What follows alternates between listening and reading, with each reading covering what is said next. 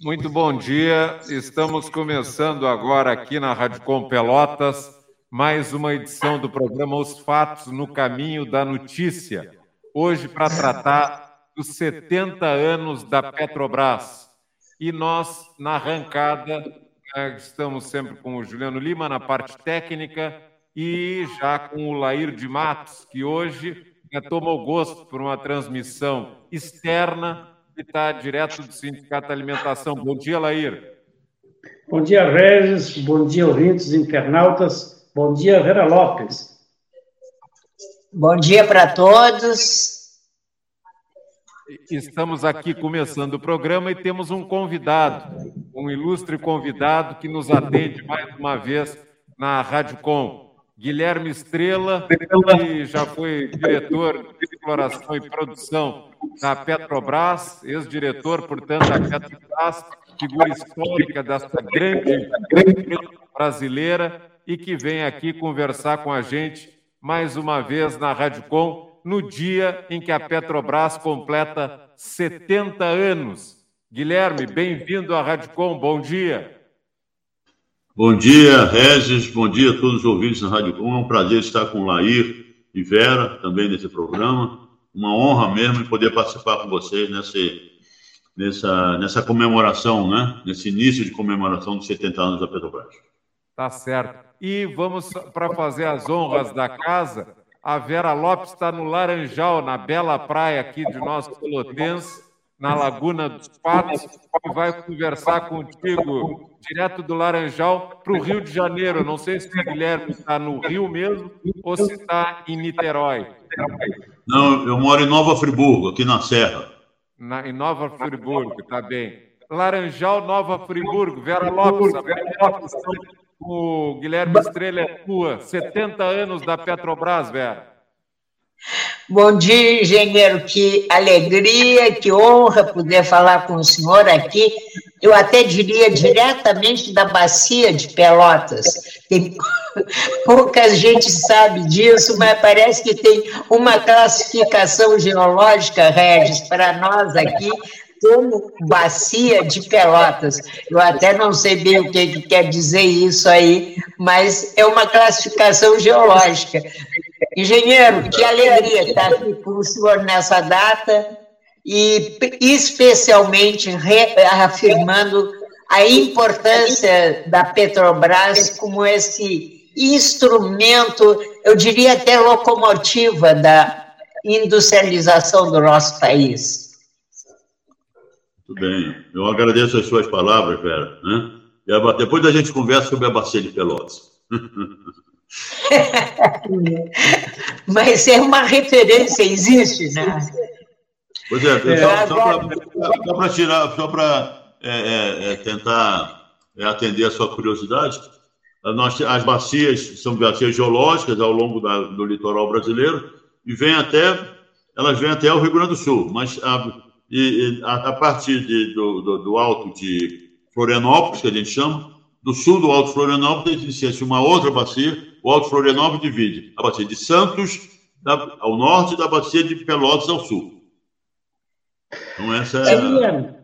Ah, no, dia, no dia 2, 2 de outubro de 1953, o que, que exatamente aconteceu? No dia 2? Sim. Ou no dia 3? Hoje é três, é dia três. É, Não, o, o Laíra, essa pergunta é fundamental, né? Porque é o seguinte, a Petrobras, ela foi é, a única, é, é a única estatal brasileira que, que, que surgiu do movimento popular, do povo brasileiro nas ruas, não é mesmo? As outras estatais foram estatizadas a partir de empresas, inclusive estrangeiras, que existiam no Brasil, não é mesmo?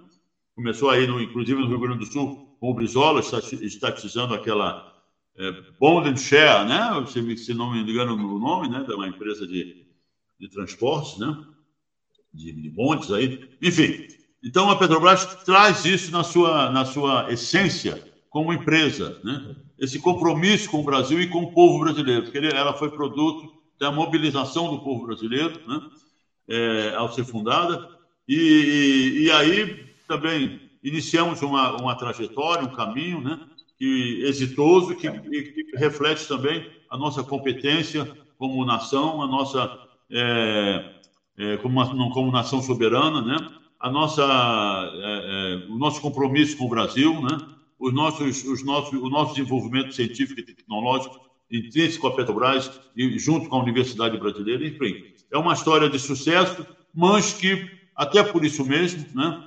Sofreu, sofreu pesados ataques né, de destruição mesmo por parte do governo, a partir dos governos que foram impostos é, é, é, pelo golpe de 16 e anteriormente pela mudança constitucional efetivada pelo Fernando Henrique Cardoso em 1997. Então a gente vai conversar sobre isso. Agora, engenheiro, duas perguntinhas complementares. Teve anteriormente uma carta que é uma referência do Monteiro Lobato, que parece, ou dizem, que foi entregue a Getúlio Vargas.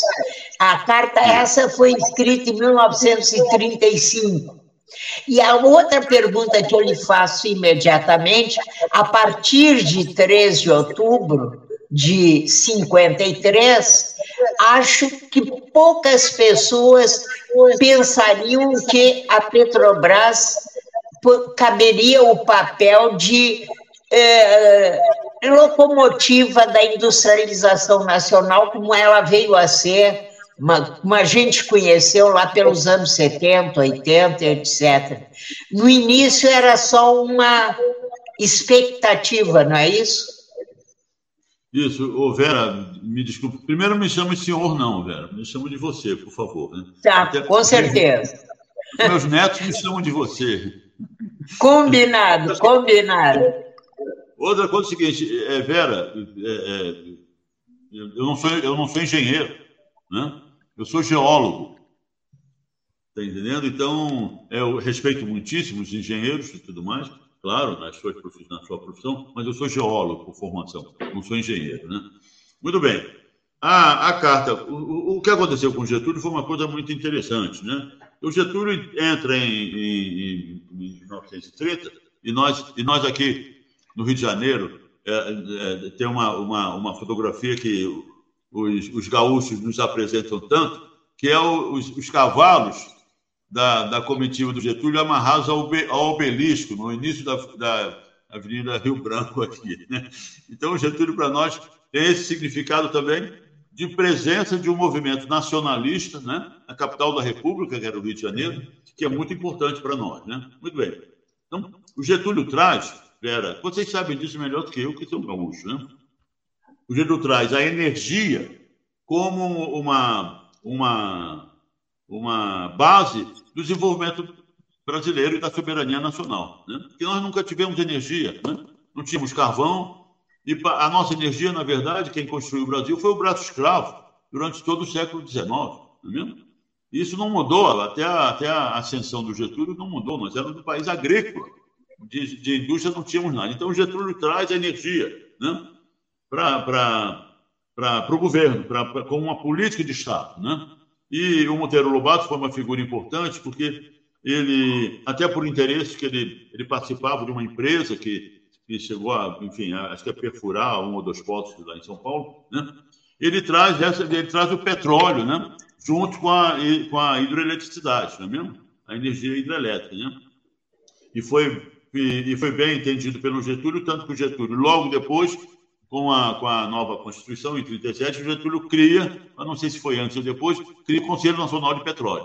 Então, foram dois fatos importantes que, que começaram a, a, a, a é, trazer à sociedade brasileira, à nação brasileira, a discussão sobre um ponto fundamental para a nossa soberania nacional né, e para um projeto efetivamente brasileiro de desenvolvimento, né, é, a energia. Estatais de petróleo, é, tem outras do mundo de, de porte grande também, como, claro, como a Petrobras não, que é uma das maiores, mas existem estatais, petrolíferos no mundo? Olha, é, existem, existem, inclusive, é, vamos ver lá, lá, é interessante a sua pergunta, porque é, nos Estados Unidos o petróleo surgiu em grande quantidade nos Estados Unidos no final do século XIX. Os Estados Unidos já produzia, na passagem do século, 2 milhões de barris por dia, uma coisa absolutamente impressionante. Né? E eram empresas, empresas é, privadas. Né? Aquele, aquele, aquele caso da Standard Oil, que foi, monopolizou tudo e depois, com uma lei, ela foi obrigada a se é, dividir em subsidiárias. Né? Mas, na Inglaterra, por exemplo, quando os ingleses começaram a, a pesquisar e produzir petróleo no Irã, a Inglaterra criou a British Petroleum. A British Petroleum era uma estatal. Foi a primeira estatal de petróleo, que eu, que eu, tenho conhecimento, no mundo inteiro. Né? Então, por quê? Porque entenderam que é, aí que está, foi a, a, a noção que o Getúlio trouxe para nós 20 anos depois, né? que a energia era um problema de segurança nacional e de soberania das nações. Né? Então, é, era preciso que o Estado, os Estados nacionais estivessem envolvidos nessa atividade para garantir o seu próprio desenvolvimento, né, e, e, e seus próprios interesses, né. Então, as, a, a, as empresas estatais eram uma marca, né, é, tirando os Estados Unidos, era uma marca em toda a indústria petrolífera mundial, está entendendo?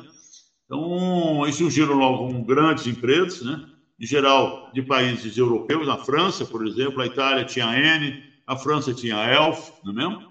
É, a Espanha tinha a, a IPF, né? Portugal tinha a Petrogal, né?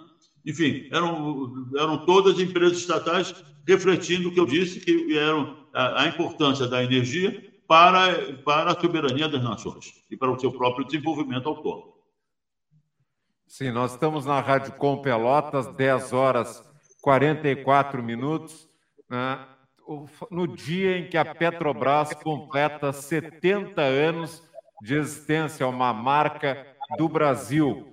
E nós estamos ouvindo diretamente do Rio de Janeiro, do estado do Rio, em Nova Friburgo, o geólogo Guilherme Estrela, que foi diretor da Petrobras e já falou para nós aqui certa vez, só para a audiência da Radicom ter uma ideia da dimensão daquilo que realiza a Petrobras, o Guilherme contou para nós que esteve na costa do Iraque com uma equipe da Petrobras fazendo prospecção ou ensinando para os iraquianos como é que se fazia prospecção em águas profundas.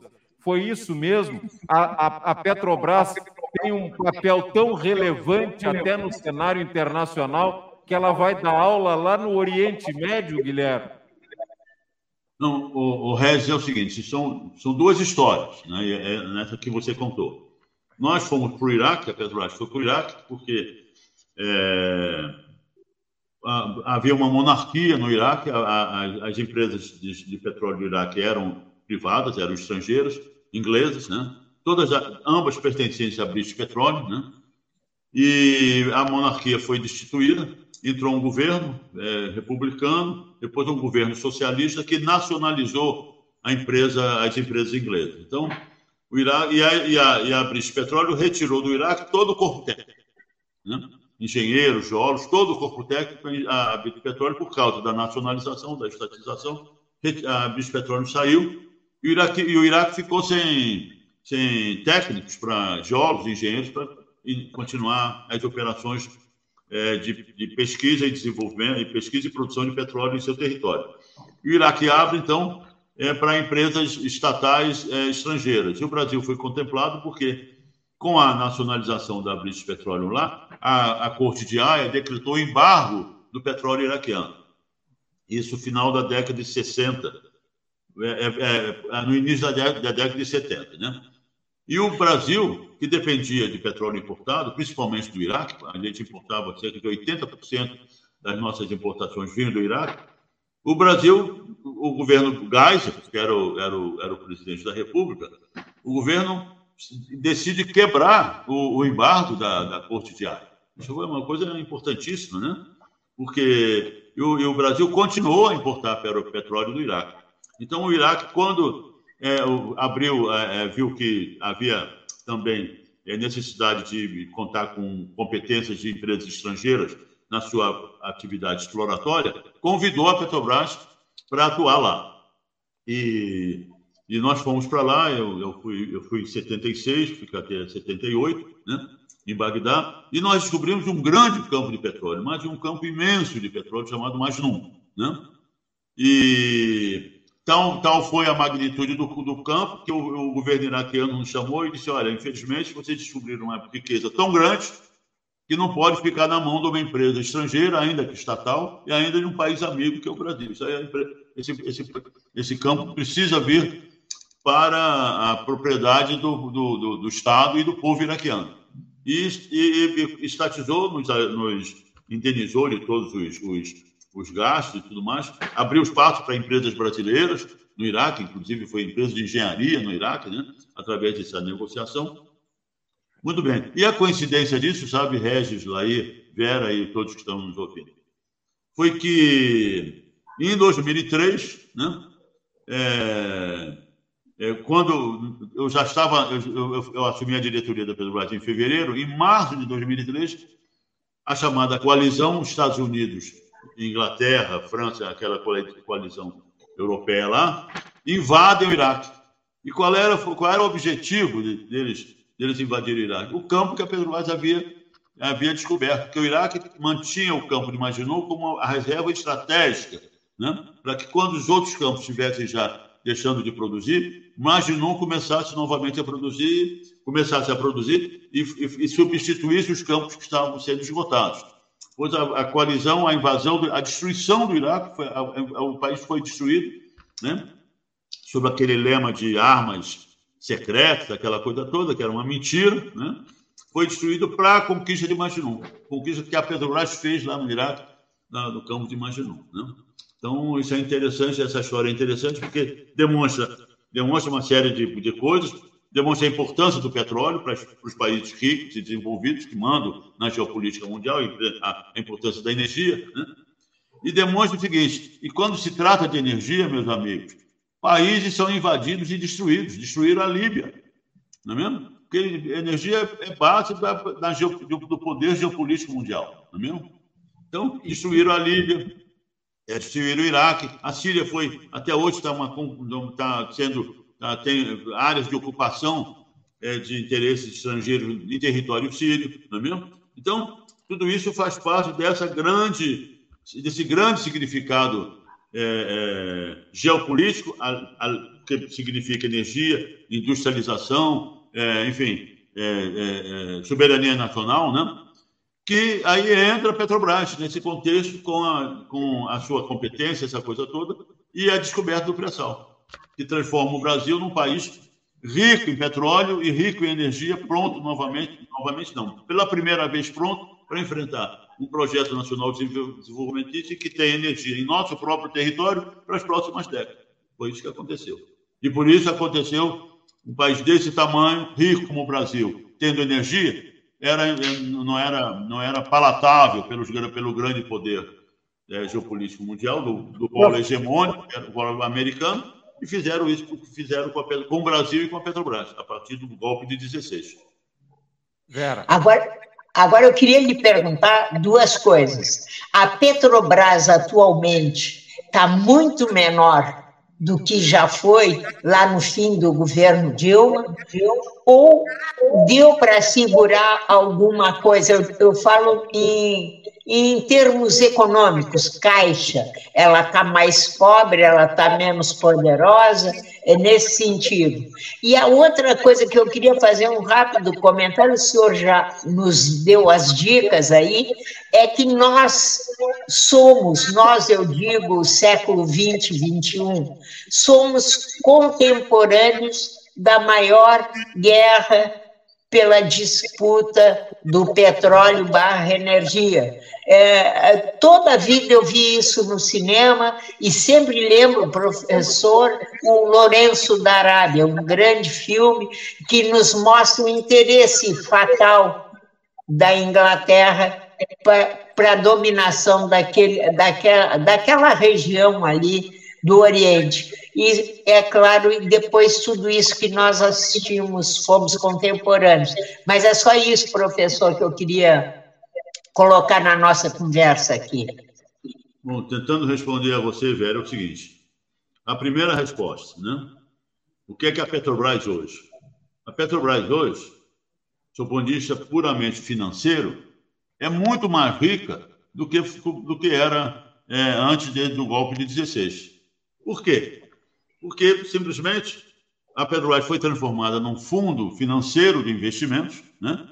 E o, os bancos, eles só querem ficar com o filé mignon do negócio, dos negócios. Eles não querem se preocupar com coisas menores. Então, o que é que fez, o que é que fez a Petrobras é, a mando do governo, do governo golpista, do Temer, né?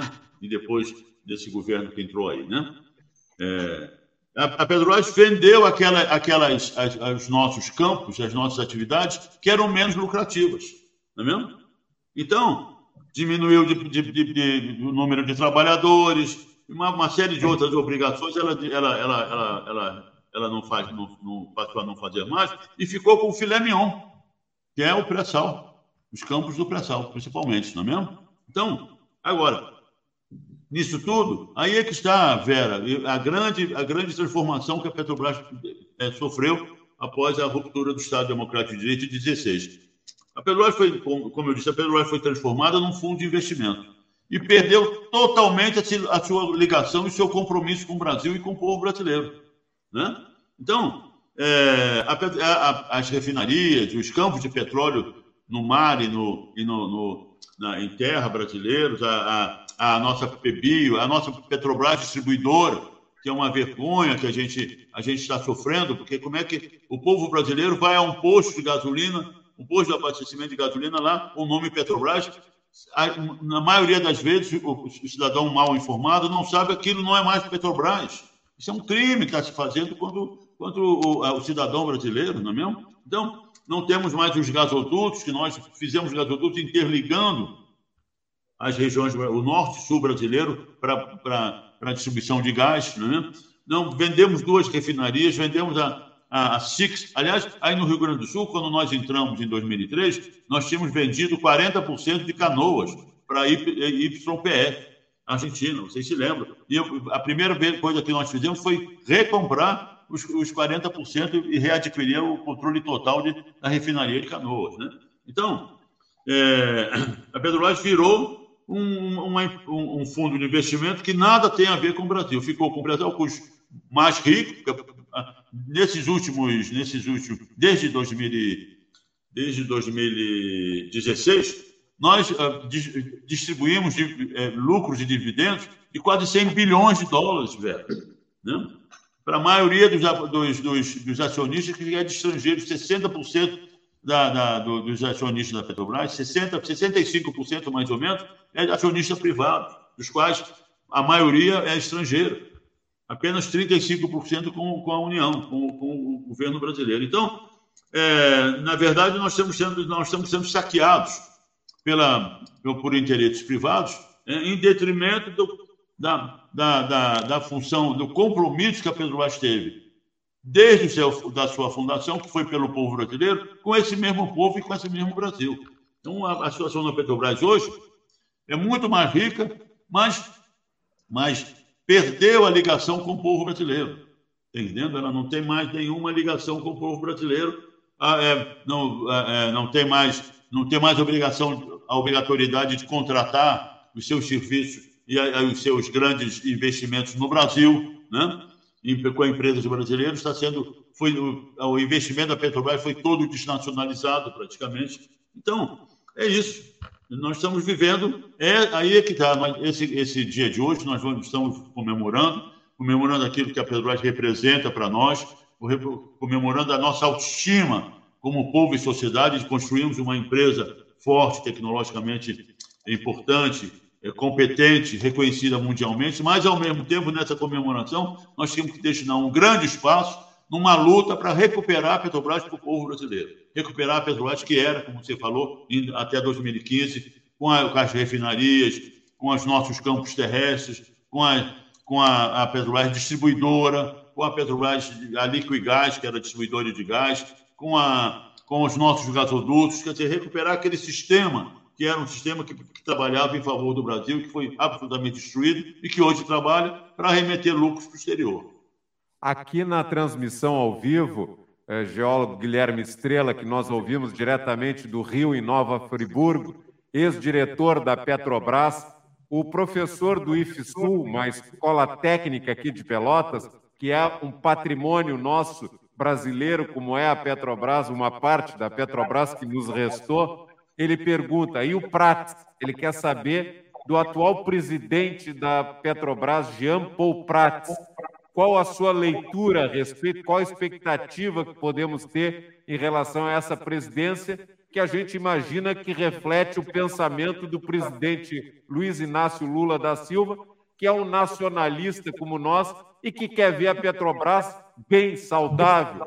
Esse presidente que é o mesmo que nós queremos, eh, Guilherme Estrela. Muito bem, Regis, respondendo ao nosso ouvinte, né? É o seguinte: é, a destruição da Petrobras não foi feita por amadores, ao contrário, foi feita por profissionais extremamente competentes, né? Então, eles não, eles não, eles não se contentaram em assumir a direção da Petrobras e gerir a Petrobras de acordo com seus interesses. Eles aprovaram leis no Congresso, né? É, que tiram do governo, tiram do, da União, do, do, Estado brasileiro, a gestão da Petrobras.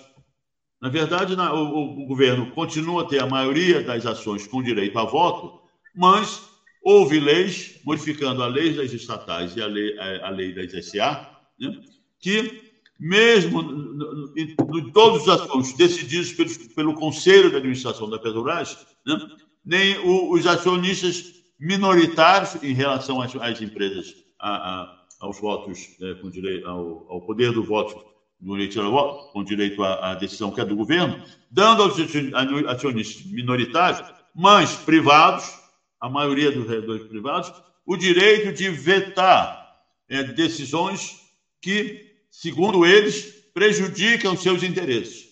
Então, essa, essa é a legislação que tem na Petrobras. Ao mesmo tempo, modificou a estrutura da Petrobras de maneira, de maneira que é, tudo fica na dependência né, dessas decisões do Conselho de Administração. Então, a Petro, na verdade, o governo perdeu a autonomia de gerir a Petrobras. Legalmente, né? Então, isso é que tem que ser enfrentado, e esses, esses 70 anos tem que ser para nós encontrarmos saídas para resolver essa parada. Né? O professor Berkovic, lá da, USP, que é, é advogado, é, é, uma autoridade jurídica, disse: não, há, há bases legais, porque a Petrobras é uma empresa de segurança nacional, né? é uma empresa de, que, que lida com a soberania nacional, há bases legais do governo é, recuperar, é, é, é, desapropriar essas vendas que foram, que foram feitas, inclusive porque foram vendas envoltas numa, em, em, condições extremamente é, negativas para a Petrobras. Está entendendo? Inclusive, inclusive há, há, há iniciativas que essa, para, para que esses processos de venda sejam submetidos a uma, a uma auditoria, está entendendo? Para, para ver a licitude e a, e a, e a, e a honestidade em que esse, esses, essas ruínas foram foram feitos. Mas o professor Perkovic é, aponta, ele escreveu, inclusive, um livrinho com, com, em coautoria, com outro jurista, dizendo que há base jurídica para o governo é, recuperar tudo isso. E o, e o senador Requião, aí do Paraná, disse, não, o governo tem também oportunidade de convocar referendos populares, essa coisa toda, para a sociedade, para que a sociedade se pronuncie, que o povo brasileiro se pronuncie a esse respeito, né, de recompor o sistema industrial integrado que a Petrobras era até 2015. Não é mesmo? Então, e o próprio governo tem, porque foram leis ordinárias, são leis ordinárias que podem ser modificadas por medidas provisórias. Não é mesmo? Quer você, e, e essas, essas medidas provisórias entram em vigor na data de sua publicação. Depois vão ter três meses para serem para serem é, julgadas pelo Congresso Nacional, que a gente sabe que é um Congresso conservador e entreguista. Não é mesmo? Muito bem. Mas o governo, a partir do momento que o governo reassuma imediatamente o controle da Petrobras, ele ajeita a Petrobras e no, o primeira, a primeira decisão que tem que fazer é abaixar o preço dos combustíveis. Isso tem um impacto na sociedade muito grande tem um impacto na indústria, porque nenhum país, um, um, o país que tem energia em abundância, qual é a vantagem competitiva dele? É de, de ter a sua indústria com as suas empresas produzindo competitivamente no, no, no cenário internacional, junto com aqueles países que têm energia cara. É? Então, a energia barata no Brasil, e nós somos autossuficientes, em energia. Né? A energia barata do Brasil é um fator predominante, decisivo na nossa entrada no, mundo já multipolar, que já se está se instalando, com as nossas empresas, não é mesmo? Então, é necessário que algo se faça nesse sentido, porque quando, quando destruíram a Petrobras, eles não tiveram limites, não é mesmo? Não perguntaram ao povo brasileiro se podia, não perguntaram, não, não discutiram isso com a sociedade, simplesmente destruíram a companhia, né? E, e, e pronto, e começaram assim. Então, nós temos que também ser quanto mais contundentes nessa abordagem desses, desses, desses, desses pontos, né? desses, desses pontos que são absolutamente decisivos para que o Estado brasileiro tenha, certeza absoluta que o presidente Lula compreende isso perfeitamente, né? que o seu governo assuma a direção da Petrobras direta para que tudo que, que foi feito seja revertido e, a, e, o sistema industrial integrado da companhia seja recuperado.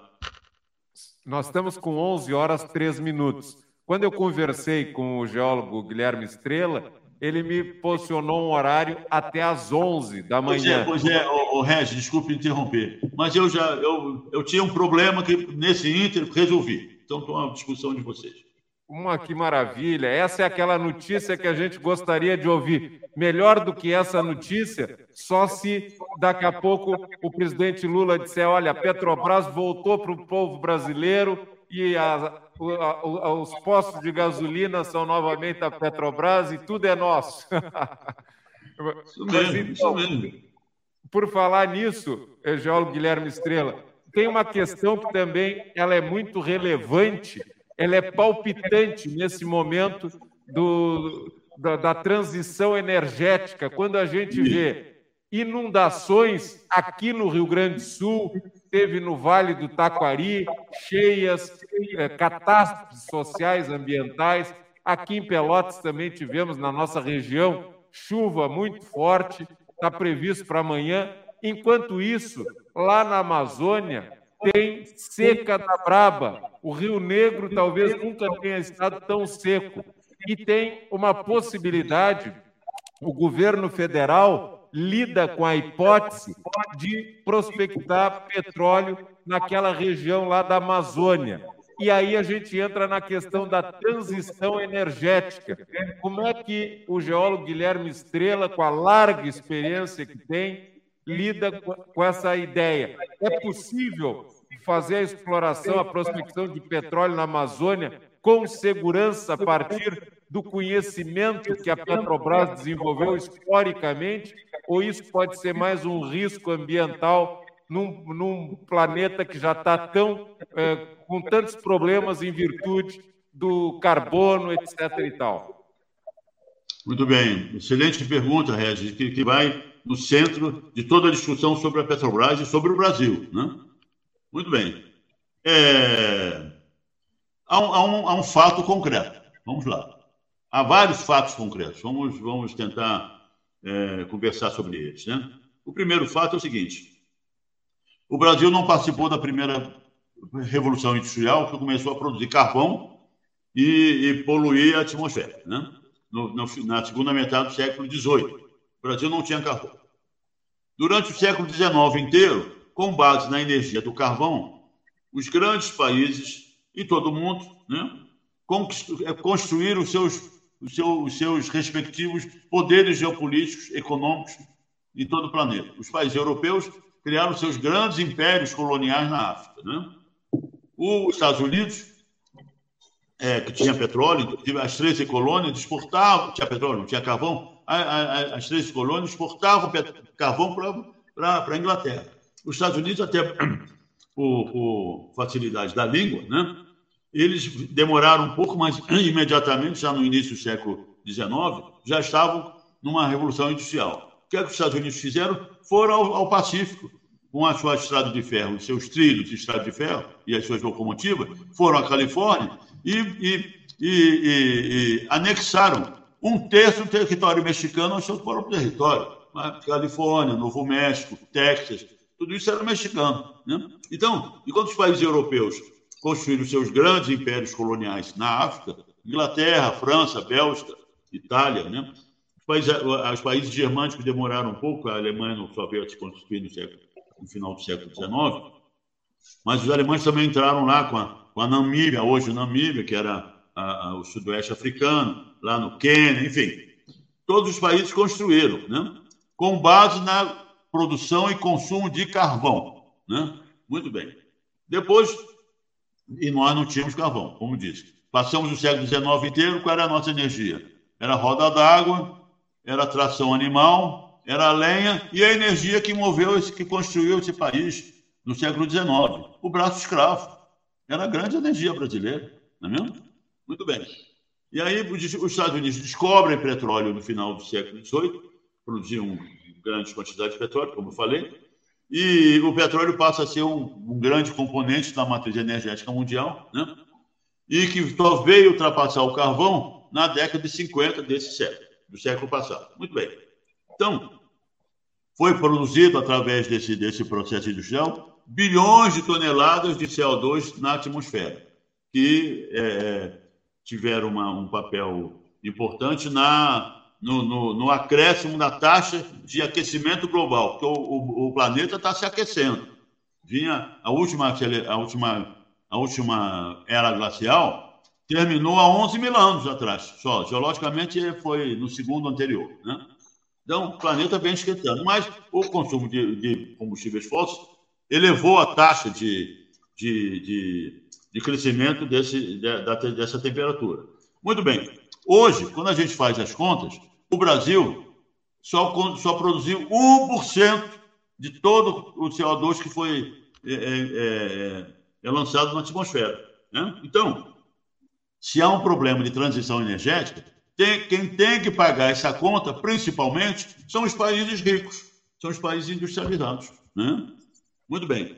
No, em, no, em, na, no outra, na outra face dessa moeda é o seguinte: nós já temos a matriz energética mais bem equilibrada do planeta das grandes economias, 55 fósseis e 45 é, é, é, é, renováveis, praticamente atendendo ao, ao, aos, aos, padrões é, é, definidos pelo Acordo de Paris. Então, nós estamos fazendo a nossa parte, está entendendo? Agora, não podemos, é por, porque os outros países poluíram 99% a mais do que nós, agora nós frearmos as nossas, as nossas pesquisas e e, e, e exploração de, e produção de petróleo e gás natural, é em nome de uma transição energética que eles é que tem que pagar a, a maior conta. Né? Porque energia, como eu disse, é fundamental para nossa nosso desenvolvimento autônomo brasileiro. E energia no nosso país, que eles têm energia nos países dos outros, né? nos países estrangeiros, por isso destroem os países estrangeiros para manter o seu, seu suprimento, a sua segurança energética e a sua soberania nacional. Então, tem que ser olhado dessa forma. E uma prova disso né, é que é, é, é, a Alemanha, que sempre foi um país muito preocupado com, a, com o meio ambiente, é, é, é, desoperou, quer dizer, inutilizou as suas, as suas usinas atômicas, essa coisa toda. Quando, quando os sabotadores da CIA e do governo inglês arrebentaram com os dois gasodutos russos, do Nord Stream 1 e 2, no Báltico, que alimentavam a Alemanha de gás, de gás russo, o que é que fez a Alemanha? Duplicou a produção de carvão, meus amigos. Por quê? Por quê? Porque a indústria alemã não podia parar. Ia, ia, ia, isso ia ser um impacto na economia e na própria soberania alemã, é que, que era, era absolutamente inaceitável pelo governo alemão. Então, quando se fala em interesses nacionais, é, esse negócio de transição energética está também é, jogado em segundo plano. Então, temos que ver por quê. É isso mesmo, que energia é política, né? energia é, é estratégia nacional, é soberania nacional, que está acima de outros, de, outros, de outros assuntos que sejam que, tenham, que venham à mesa e que são menos, muito menos importantes. Muito bem. Então, nós somos um país privilegiado, né? temos sol à vontade, temos vento, muito vento, quer dizer, a energia é, fotovoltaica é, é, tem um potencial gigantesco no Brasil, a mesma para a energia eólica. Né? Temos, somos grandes, temos as segundas reservas de urânio do planeta, então energia nuclear é importante. Né?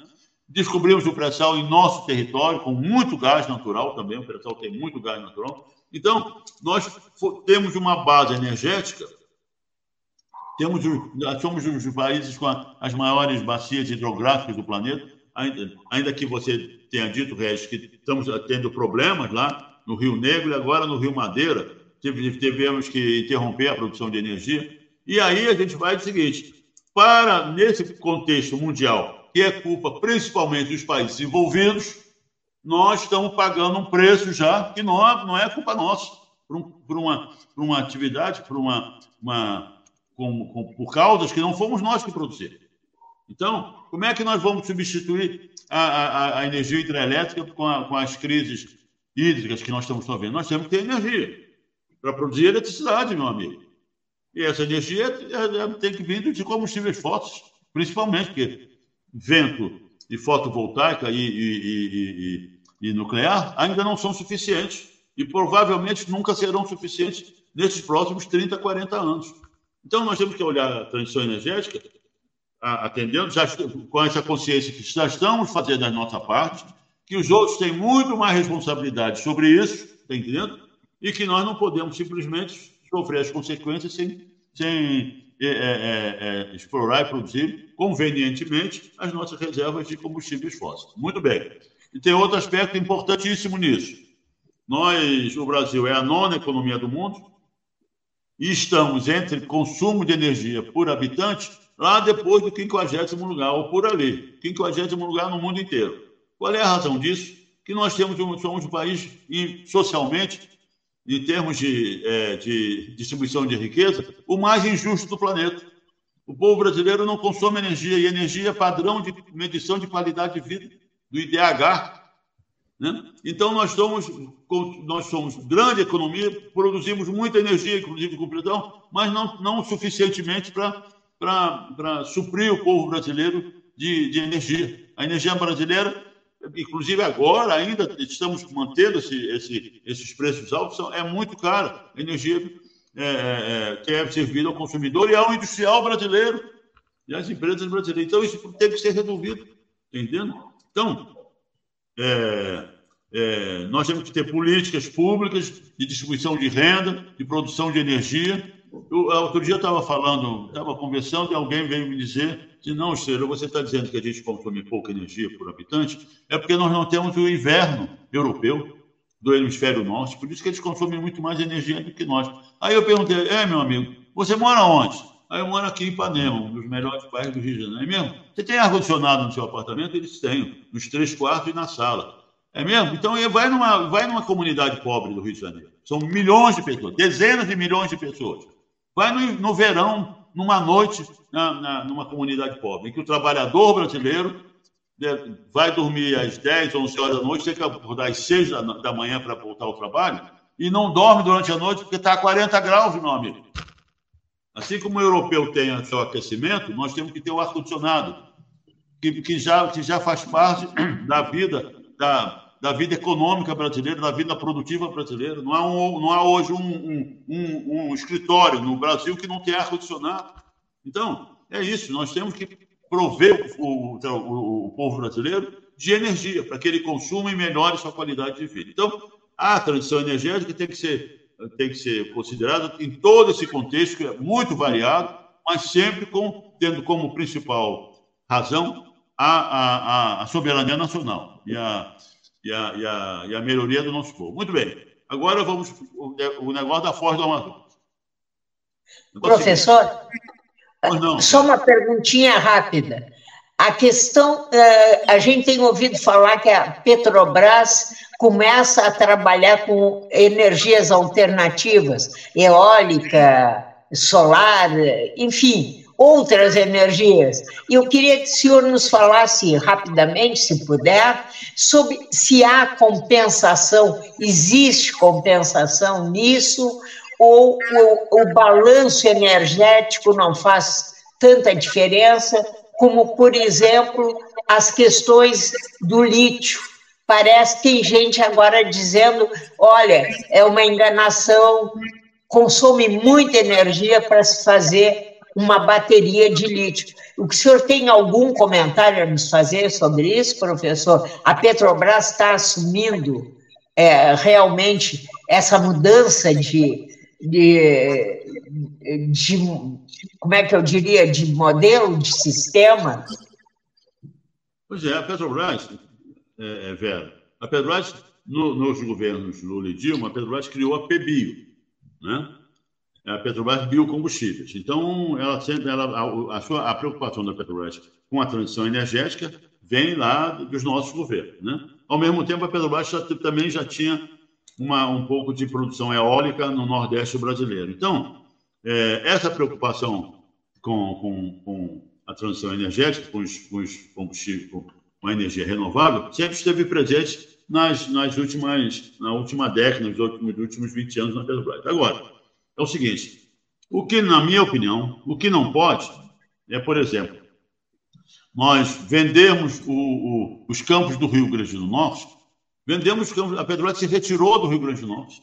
Os campos, não, são nos campos terrestres, sabe, Vera? Que a Petrobras interage. Eu, eu como, como diretor, visitei o Rio Grande do Norte inúmeras vezes. Né?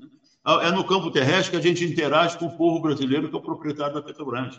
Nós tínhamos uma atuação no Rio Grande do Norte absolutamente fantástica, do ponto de vista cultural, do ponto de vista de apoio às comunidades, não é mesmo? às prefeituras, essa coisa toda. E nós retiramos do Rio Grande do Norte. Estamos zero no Rio Grande do Norte. Agora a Petrobras diz que vai implantar no Rio Grande do Norte um centro de, de desenvolvimento de, de energias alternativas. Ok, muito bem. Mas não tínhamos que ter vendido os campos. Não é mesmo? Os campos estavam lá produzindo, foram vendidos para empresas, inclusive como eu disse, em, processos de venda que devem ser, tem que ser passados por uma auditoria para ver a lisura de tudo isso, né? E nos retiramos no Rio Grande do Norte. Temos que voltar, temos que recomprar os campos do Rio Grande do Norte, entendeu? Para a nossa presença naquele estado novamente voltar a ser o que éramos a, a, a, é, nos governos Lula e Dilma. Então, isso tudo, Vera, está dentro desse contexto para nós é, efetivamente é, recuperarmos a Petrobras como era, com a, a sua presença no, né, junto ao povo brasileiro. Então, não sei se respondi rapidamente, mas é, se, se deixei alguma falha, você, por favor. A equação, eu... a equação, professor, do, do balanço energético ah, é, entre é, o biocombustível e compensa. Por exemplo, é, é, os, os, chamados carros elétricos. Agora está uma onda de carro elétrico, essa coisa toda. Né? Fizeram um estudo na Europa, né? Então, a, a eletricidade que move os carros elétricos é produzida principalmente por combustíveis fósseis na Europa. Carvão e gás natural. Então, você tem, tem razão pelo seguinte: tudo que é, que é movido a eletricidade tem que ver a origem disso. O que é que produz? O que é que o, que é que o processo de produção desses, desses, dessas, dessas energias alternativas influenciam no meio ambiente? Né? Então, está se descobrindo a, a, a, o, malefício que traz ao meio ambiente o, o, a, produção de, de, minério de lítio, por exemplo, não é mesmo? E de outros, de outros minerais que são é, intensamente utilizados na, na, na, nas, nas, nas baterias dos carros elétricos. Então, tudo isso tem que ser, tem que parar esse modismo, há um, um certo modismo nesse negócio de, de de transição energética, para ver efetivamente, como você, tá, você tem toda a razão, chamando, chamar, chamar a nossa atenção para esse, esse, ponto, de ver o balanço disso tudo, o balanço final disso tudo, para ver se é um balanço que vale a pena, né? E, ou é um balanço que, no final das contas, é, é, acaba dizendo, não, a Petrobras tem que, tem que se transformar numa companhia de, de, de, de energias alternativas e deixar o petróleo de lado.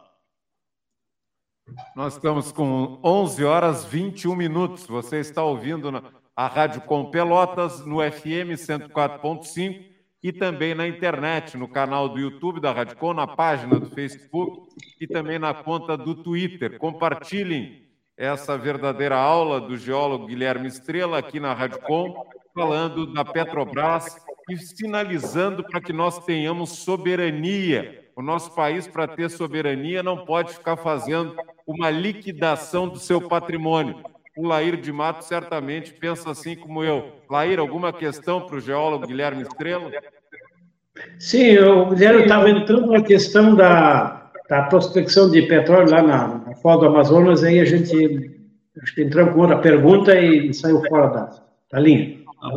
Pois não, então, é o seguinte, a, Foz, a, a, a margem equatorial brasileira né, é uma margem estratégica para o Brasil, de segurança nacional. Por quê? Em termos de petróleo. Né? Por quê? A margem equatorial brasileira é a parte do país que está voltada para o Atlântico Norte, não é mesmo? O Equador passa ali em Macapá, né? Então, a margem equatorial brasileira é, como eu disse, estrategicamente, no respeito a, a, ao Brasil, absolutamente importante. Tá? Porque o Atlântico Norte é o, é, o, é o, oceano mais importante, do ponto de vista de energia, por causa do tráfego de navios, de petroleiro. É os Estados Unidos de um lado, a Europa do outro, é o Oriente Médio vindo pelo, pelo canal do Suez, ou, ou, ou a África através de Angola e tudo mais, subindo para o Atlântico Norte. Então, o Atlântico Norte é absolutamente estratégico para nós. Né? Então, já há um problema nisso tudo, por quê? Com, a, com o marco regulatório que, que do, do pré-sal, que é, mudava o, o, sistema de contratação por parte da União da exploração de petróleo, transformou as, as concessões do modelo de concessão no, no modelo de partilha de produção. Qual é a diferença? É importante, é coisa simples, mas muita, muita, não são muitos que entendem, que sabem disso. No modelo de concessão, o, o, a propriedade do petróleo é da companhia que descobre o petróleo. Então, a ANP leiloa blocos, a companhia vai lá, descobre o petróleo. Então, no modelo de concessão, esse petróleo é dela, da companhia. Seja brasileiro, seja qualquer que seja. Né? No modelo de partilha de produção, não. Se a companhia, é, é, é de, de, a companhia descobre petróleo, a propriedade do petróleo é da União, é do governo brasileiro. Não é mesmo?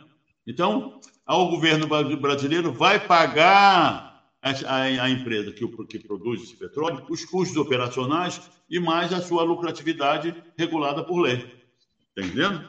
Então, isso é fundamental. Então, numa margem equatorial, que é grandemente estratégica para o Brasil, em termos de petróleo, nós não podíamos ter de blocos de, de concessões.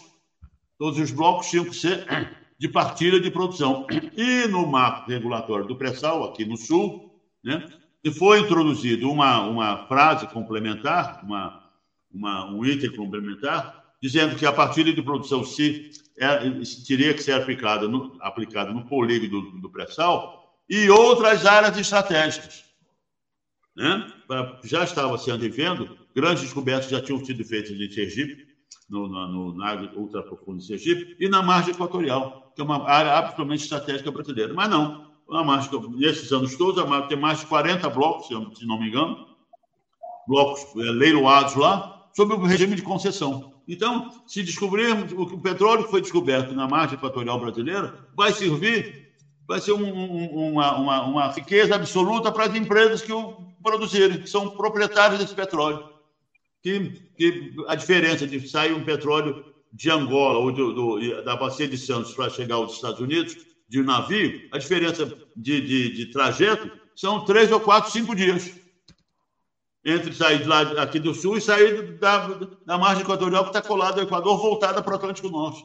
Você veja a importância, e não é a, o, o, o, o, comércio, o comércio de petróleo vai aumentar, vai continuar muito grande no mundo. Entendeu? Então, isso, é um isso já, já, é um erro estratégico que, nós, que foi cometido nesses, nesses governos. Então, isso tem que ser revisto por segurança e por, por, por soberania nacional, por interesse por, tipicamente brasileiro. Muito bem. Aí, houve esse, essa confusão lá né, com o IBAMA, né?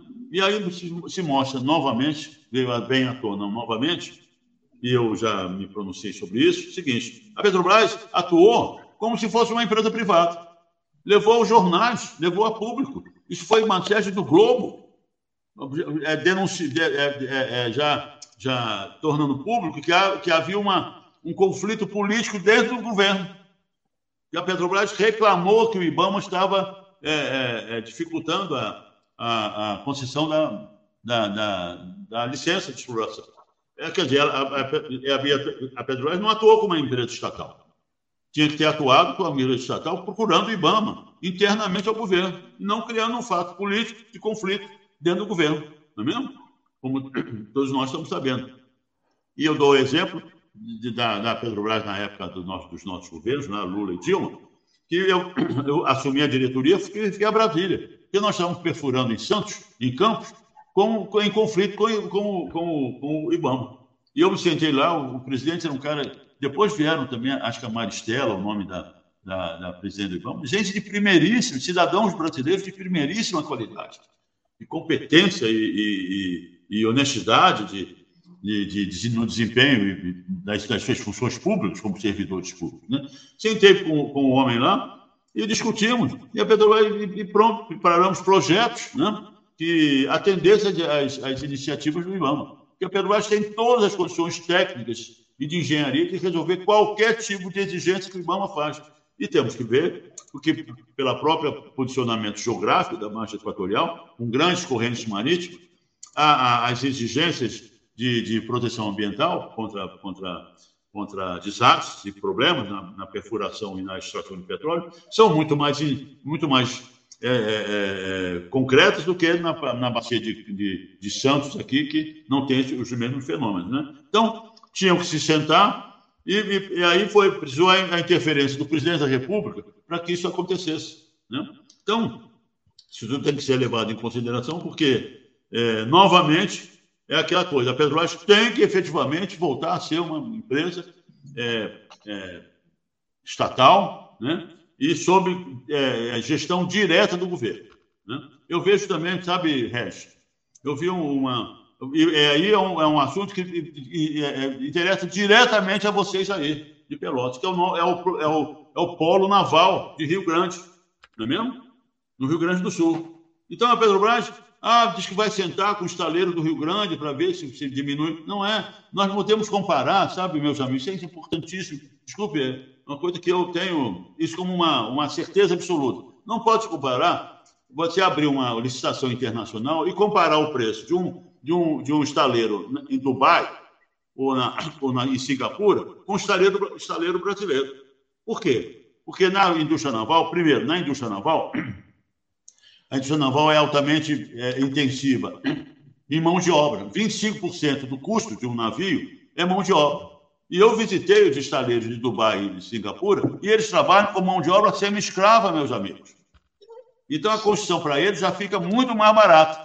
Né? Segundo, você construir no Brasil, você cria empresa, emprego no Brasil, você, você paga imposto no Brasil, desenvolve a empresa nacional, como vocês tinham aí, milhares, dezenas de milhares de empregos na, na, no Polo Rio Grande, não é mesmo? Então, esse, esse, todo esse benefício ao povo e à sociedade brasileira tem que ser subtraído, tem que ser levado em consideração com a, com a, com a construção no Brasil. E ainda mais com, com o braço escravo. Então, você não pode, não pode ver alguém, e, e esse, isso é o que impera, que foi imposto na Petrobras durante esses, esses governos entreguistas e antibrasileiros, a Petrobras tem que contratar o menor preço, seja lá onde for.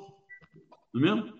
Ah, ah porque, tem que, porque você tem que dar competitividade, competitividade à indústria brasileira. Como é que dá competitividade se as condições de, de operação e de, de, de, fabricação são muito mais socialmente justas e, e, por isso mais caras no Brasil do que no, nesses, nesses estaleiros no exterior? Então é isso que a gente tem que mudar. Não, não, não, tá, tá, entendendo, Vera? Quer dizer, a gestão da Petrobras tem que ser voltada para o interesse brasileiro e não para o interesse dos, dos, dos acionistas privados na Petrobras que mandam na Petrobras. Simples assim. Excelente. Nós chegamos aqui ao final do programa, né, os fatos no caminho da notícia, comemorando, celebrando e nos inspirando pela manifestação do Guilherme Estrela, ex-diretor da Petrobras, para seguirmos a luta. E esse exemplo do Polo Naval em Rio Grande, aqui, a 80 quilômetros de Pelotas, que ele citou, ele é exemplar dessa luta e ela para nos conectar com a luta em todo o Brasil. Tem a refinaria em Canoas, que já tentaram abocanhar, né? E tem as outras refinarias que fazem parte da luta da Federação Única dos Petroleiros. Várias refinarias, como Clara Camarão, no Rio Grande do Norte, Landulfo Alves, histórica refinaria brasileira da Petrobras na Bahia. É. Oi. Oi, Oi Guilherme. Não, pois é, aí a, a unidade de, de pesquisa da, da, da SIX, da PetroSix, aí em São Mateus do Sul, no Paraná? Uma coisa Sim. exemplar mundialmente, foi a primeira, primeira patente industrial brasileira, foi o, processo PetroSix, não é mesmo? Então, é uma coisa que é nossa, isso foi vendido, meus amigos. Então, não é possível luta... a gente, não é, não é possível que nós não, não, não nos indignemos como cidadãos e como povo e como sociedade organizada, né, minimamente, contra essa, isso que aconteceu na Petrobras aí. E está falando. Guilherme, eu só queria acrescentar uma informação que, para mim, é da maior indignidade, que aqui em Rio Grande foi transformada uma plataforma sofisticadíssima, que estava praticamente pronta, em balsa para carregar boi vivo para o Oriente. Esse foi o hacking, ou quase hacking, da, do estaleiro naval, do polo naval de Rio Grande. Mas, felizmente, está começando a respirar de novo. Eu gosto de contar essa história porque, para mim, é, sabe, o arremate final dessa ópera mal, mal feita e, com, e contra a pátria que nós tivemos durante esse tempo todo. Mas, Vera, eu tenho a impressão que nós estamos já saindo para a rua para fazer uma campanha. A Petrobras é nossa agora em 2023 e daqui para frente. Eu acho que fazer um enlace de, de brasileiras e brasileiros, pessoas democratas, que querem o Brasil para o povo brasileiro, é sair para as ruas novamente para defender é a Petrobras e também a Eletrobras, Guilherme. Eletrobras isso, também isso, nessa luta. Isso, isso, isso mesmo, isso mesmo, Regis. Tá bem. Pessoal, terminou o programa aqui. Agradecemos demais a mais essa vinda do Guilherme Estrela para nós. Eu fiquei tão entusiasmado que já dá vontade de sair para a rua e até vou dizer mais, de torcer para que o time dele, o Botafogo, se recupere e consiga esse título que está escapando das mãos dele. O Régio, é o seguinte, ir para a rua lutar pelo Petrobras é uma coisa possível e com sucesso que a gente acredita que aconteça. Agora, esse campeonato do Botafogo está difícil. não desiste, não desiste, Guilherme, não desiste. É, tem sete pontos na frente aí. Até a próxima, é, Guilherme. Muito obrigado. Até a próxima, muito obrigado. Me sinto muito honrado em conversar com vocês e com os ouvintes da, da Rádio Pelotas. Né? Foi uma grande satisfação para mim voltar a estar com vocês. Muito obrigado, Guilherme. Tá bom. Obrigado, Até logo. Obrigado, Vera, audiência, Juliano Lima na técnica da Rádio Com Pelotas. Voltaremos amanhã com mais uma edição do programa Os Fatos no Caminho da Notícia, 11h35. Deu para nossa bola, então até amanhã. Tchau, pessoal. Tchau, tchau, Regis.